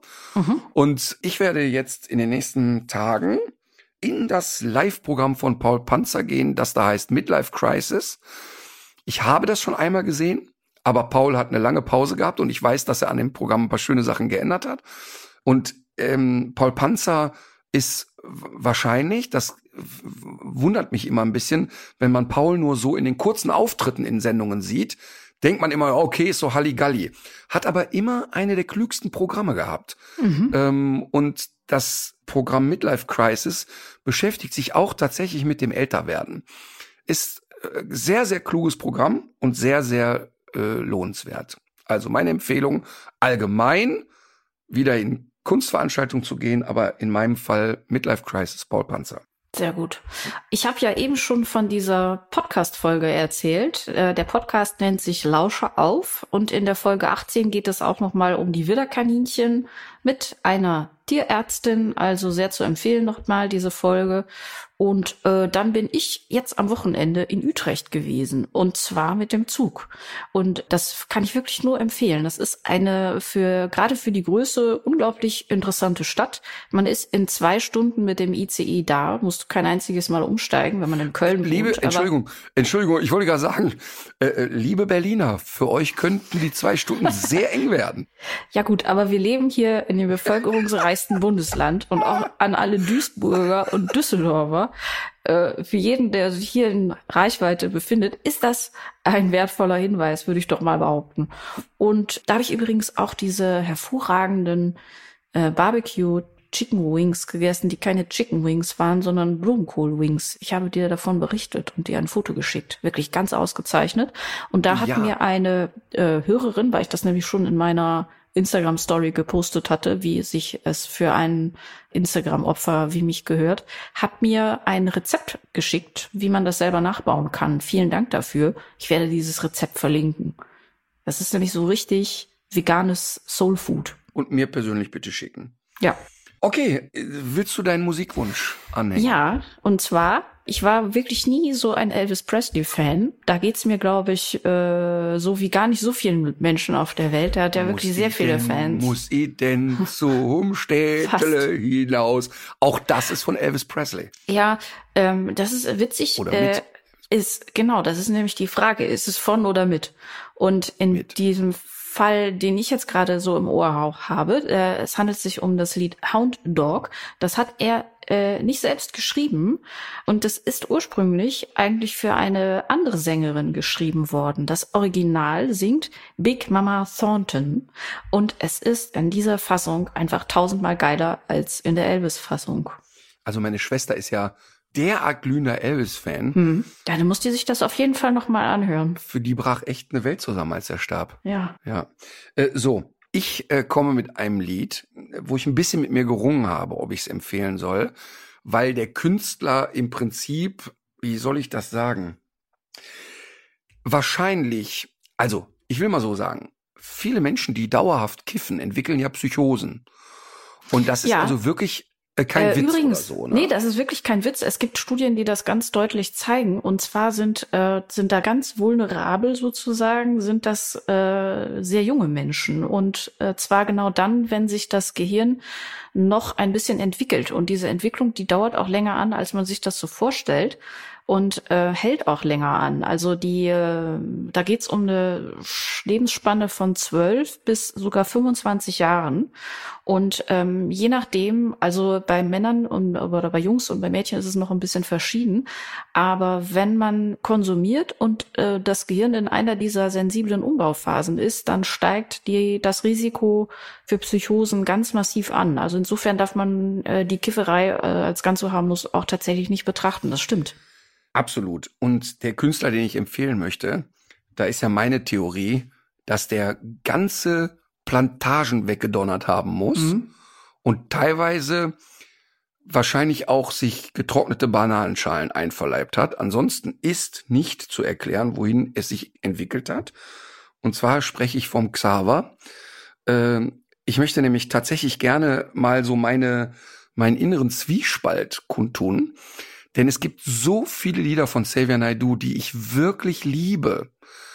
Guck doch nicht so entgeistert. Du, du empfiehlst gerade ein Lied von diesem Reichsbürger? Ja. Nicht dein Ernst. Deshalb, nein, deshalb möchte ich ja mit dir darüber reden. Und äh, guck mich nicht so streng an. Mein Ich Gott, bin- kann ich- ich, jetzt. Hey, nee, ich bin total auf, perplex. Warte doch.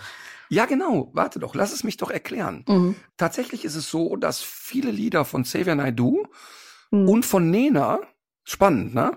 Ja, also bei Nena ja noch mehr, weil es dann Musik aus meiner Jugend war. Also nach wie vor ist immer noch so ein Lied wie Leuchtturm für mich echt toll. Und auch Lieder von Xavier Naidoo toll. Und ich krieg den Spagat im Kopf echt immer schwerer hin. Mhm. Also das heißt, ich höre dann ein Lied und ich habe erstmal gar nicht den Xaver im Kopf, sondern das, was ich mit dem Lied assoziiere. Wo war ich, als ich das gehört habe? Wo, also nicht nur räumlich, wo saß ich, als ich da, also als ich das Lied, was ich gleich besprechen möchte, ähm, das erste Mal gehört habe, ich weiß noch, wo ich gesessen habe und in welcher Lebensphase ich war und wie ich mich gefühlt habe und wie stark mich dieses Lied begleitet hat und so. Und eine tausendstel Sekunde später sagt dir der Kopf, das geht nicht. Das geht einfach nicht. Das, geht- das, das geht einfach nicht, ne? Und das ist wirklich ein interessantes Thema. Und ich weiß ja, dass du da eine gute Ansprechpartnerin bist. Mhm. Und das ist wirklich schwer. Kannst du denn verstehen, dass man so einem Lied nachtrauert oder so eine so einer Musik nachtrauert und die Musik einen trotzdem noch so ah, mitnimmt, weil man das Mhm. Lied einfach so schön findet? Ja, doch. Also es gibt ja, gibt ja ganz viele Künstler und Künstlerinnen, die sich so in den letzten Jahren oder in ihren letzten Lebensjahren äh, nochmal so auf, auf den letzten Drücker so völlig unmöglich gemacht haben. Aber Ja. bei mir ist es tatsächlich so, dass ich das, dass bei, bei mir wird es dann so überschattet, dass ich das nicht mehr äh, cool finden kann. Also ich würde es dann auch nicht mehr auf unsere Playlist packen Mhm. wollen. Okay, ähm, da es unsere Playlist ist, packen wir es auch nicht drauf. Das ist nett. Nee, finde ich total. Aber ich möchte trotzdem einmal über das Lied sprechen. Ja. Wir werden es nicht draufpacken, aber es, das Lied heißt Sie sieht mich nicht. Mhm. Und es ist, ähm, ja, es war in dem, äh, in einer Verfilmung von Asterix und Obelix mit Gérard Depardieu, interessanterweise auch ein komplett durchgeknallter Typ. Stimmt. Ja. Der, der besoffen in Flugzeuge pisst. Und das ist noch nicht ähm, mal das Schlimmste, was er gemacht hat. So, ja, aber das finde ich schon, also das finde ich schon, da sind wir schon ganz weit vorn. Wenn einer Ja. aufspringt und schreit, ich bin Gérard Depardieu und keiner verweigert mir das Pinkeln, dann äh, sind wir doch ganz weit weg von Normalität. Aber in dem Film ist es ja so, dass er ja eine Frau anhimmelt, ähm, die gespielt wird von Letizia Casta und, und er findet sie halt so wunderschön und sie beachtet ihn halt nicht, weil sie immer den nur so als besten Kumpel sieht und den Schönling haben will. Mhm. Und dieses, sie sieht mich nicht, ne? Das, dieses, in dem Lied wird halt so schön beschrieben, wie zauberhaft er die Angebetete findet und dass sie ja wirklich gottähnlich ist und er sich selber halt eben überhaupt nicht so zauberhaft findet. Und dieses Lied, ich weiß genau, wo ich gesessen habe, als ich das erste Mal gehört habe und für wen ich geschwärmt habe und wie ich auch genau mich so da reinfühlen konnte, dass diese junge Frau sich ein Furz jemals nie für dich interessieren wird. Ja. Ähm, und dieses Lied finde ich so schön einfach. Aber wir packen es nicht auf die Playlist. Nee, mir kommen da auch noch so andere Assoziationen, auch dass Frauenfiguren immer so übermäßig schön sein müssen. Die dürfen nicht, sogar die Schlümpfe, bei den Schlümpfen gab es dann auch so eine Frau, das war dann aber auch nur die Frau und das war ihre, ihre einzige Daseinsberechtigung. Aber bei Letizia Casta haben die, finde ich, eine ganz tolle Wahl getroffen, weil die Letizia Casta zwar, sag ich mal, also weibliche Rundungen hat, wo man sagen kann, Mhm. das ist so, das entspricht dem Klischee, aber dann hat die ja eine Zahnlücke, dann ist die eigentlich nicht die klassische Schönheit im Gesicht, Mhm. finde ich. Mhm. Aber die hat halt eine sehr besondere Ausstrahlung und diese junge Dame, für die ich sehr geschwärmt habe, wenn ich die heute sehe und auch in der Rückschau, würde ich gar nicht mehr so sagen, dass ich da in einer ganz anderen Liga gespielt habe. Aber die kam halt aus einem derart anderen sozialen Umfeld, dass das Proletenkind Martin ke- keine einzige Sekunde die Traute gehabt hätte, dieses Mädchen anzusprechen oder diese junge Frau anzusprechen. Und das war es eher, weißt du? Also Ja. so dieses, ah Gott, nein, nein, nein, um Himmels Willen, da brauchst du gar nicht auf die Idee zu kommen. Und das, ich finde das Lied einfach sehr schön, weil es, und da geht es für mich gar nicht um die Schönheit im Sinne von, oh, Perfektion, sondern Mhm, mhm, einfach dass das Gefühl, was du in dir hast, einen anderen so wahnsinnig schön macht und überhöht für dich, mhm. wo du sagst, da traue ich mich gar nicht mehr dran. Und ja. da ist nicht, also für mich jetzt nicht gemeint, dieses eine Frau muss immer schön sein oder so. Überhaupt. Okay, nicht. verstehe. Äh, ja, Hast weil ich schon gedacht habe. Ja, natürlich. Ich bin ja nicht blöd. Ich habe ja schon gedacht, dass wir genau dieses Gespräch führen. Und, und äh, deshalb äh, wird das andere Lied sein von Rio Reiser, Alles Lüge. Ach, Weil dann herrlich. schließt sich der Kreis zu dem, was äh, Xavier Naidu verbreitet. Ja. Finde ich, dann ist Rio Reiser mit dem Lied Alles Lüge eine saugute Alternative. Sehr schön, darauf können wir uns einigen. Gut, dann äh, ein, ein kurze Vorschau auf die nächste Woche. Da werden wir in der nächsten Woche werden wir uns die Frage stellen, warum ausgerechnet eine Hundephysiotherapeutin mit mhm. ihrem Hund umgeht, als wäre sie dem Schäferhundverein 1972 entsprungen. Und wir haben wieder ein Rasseporträt. Ich habe jetzt schon Angst. Übrigens, es gibt ja jetzt schon Mutmaßungen, dass jetzt der die Preise und die Nachfrage für diesen Cavalier King Charles Spaniel steigen, weil die Leute einfach so verrückt sind. Jetzt gibt's wieder einen, der King Charles heißt und schon Ach so. ste steigt, so steigt der, steigen die Abrufe. Ach, wie schön. Okay, übrigens, wir gucken uns also die Zahlen nächste Woche dazu nochmal an. Übrigens, weißt du, was ja so verrückt ist? Der Marvin äh, lebt ja in London seit zwei mhm. Jahren und der Marvin ist wirklich, weil der ja, der ist ja so starstruck, was das Königshaus angeht, ne? Der liebt ja die Geschichte, die dahinter steckt und so. Und ich pack mir ja nur an den Kopf. Für mich sind die ja, laufen die ja das ganze Jahr rum wie Karneval. Das ist ja, ich verstehe das ja gar nicht. So wie ich mich ja auch, wenn der, wenn der Papst, der macht ja immer hier, zu Ostern macht er ja immer da seinen Spruch irgendwie mit Grobi und Orbit oder was, ne? Irgendwie so hier Grobi und Orbit oder äh, irgendwas in der fast, Art, sagt fast er immer. Genau so, ja. Genau. Und dann hat er ja immer auf dem Kopf diesen Eierwärmer. Das ist mhm. ja so lustig, dass selbst da kannst du noch so religiös sein, du kannst ja nicht ernst bleiben, wenn ein älterer Herr mit einem Eierwärmer auf dem Kopf um die Ecke kommt. Finde ich sensationell. Aber ich finde, Marvin du solltest, du solltest die Außerirdischen rumführen, wenn die hier mal gelandet sind und denen alles zeigen und erklären. Kennst du den Film äh, mit Louis Define, äh, Louis und die außerirdischen Kohlköpfe? Aber natürlich. Großartig. Ja. Da werden Außerirdische durch das Gefurze eines älteren Herrn angelockt, die eine komische Sprache haben. Also wenn du wirklich weißt, wie man Filme macht, nachdem man ganz viele bewusstseinserweiternde Drogen genommen hat, dann muss mhm. man Louis und seine außerirdischen Kohlköpfe gucken.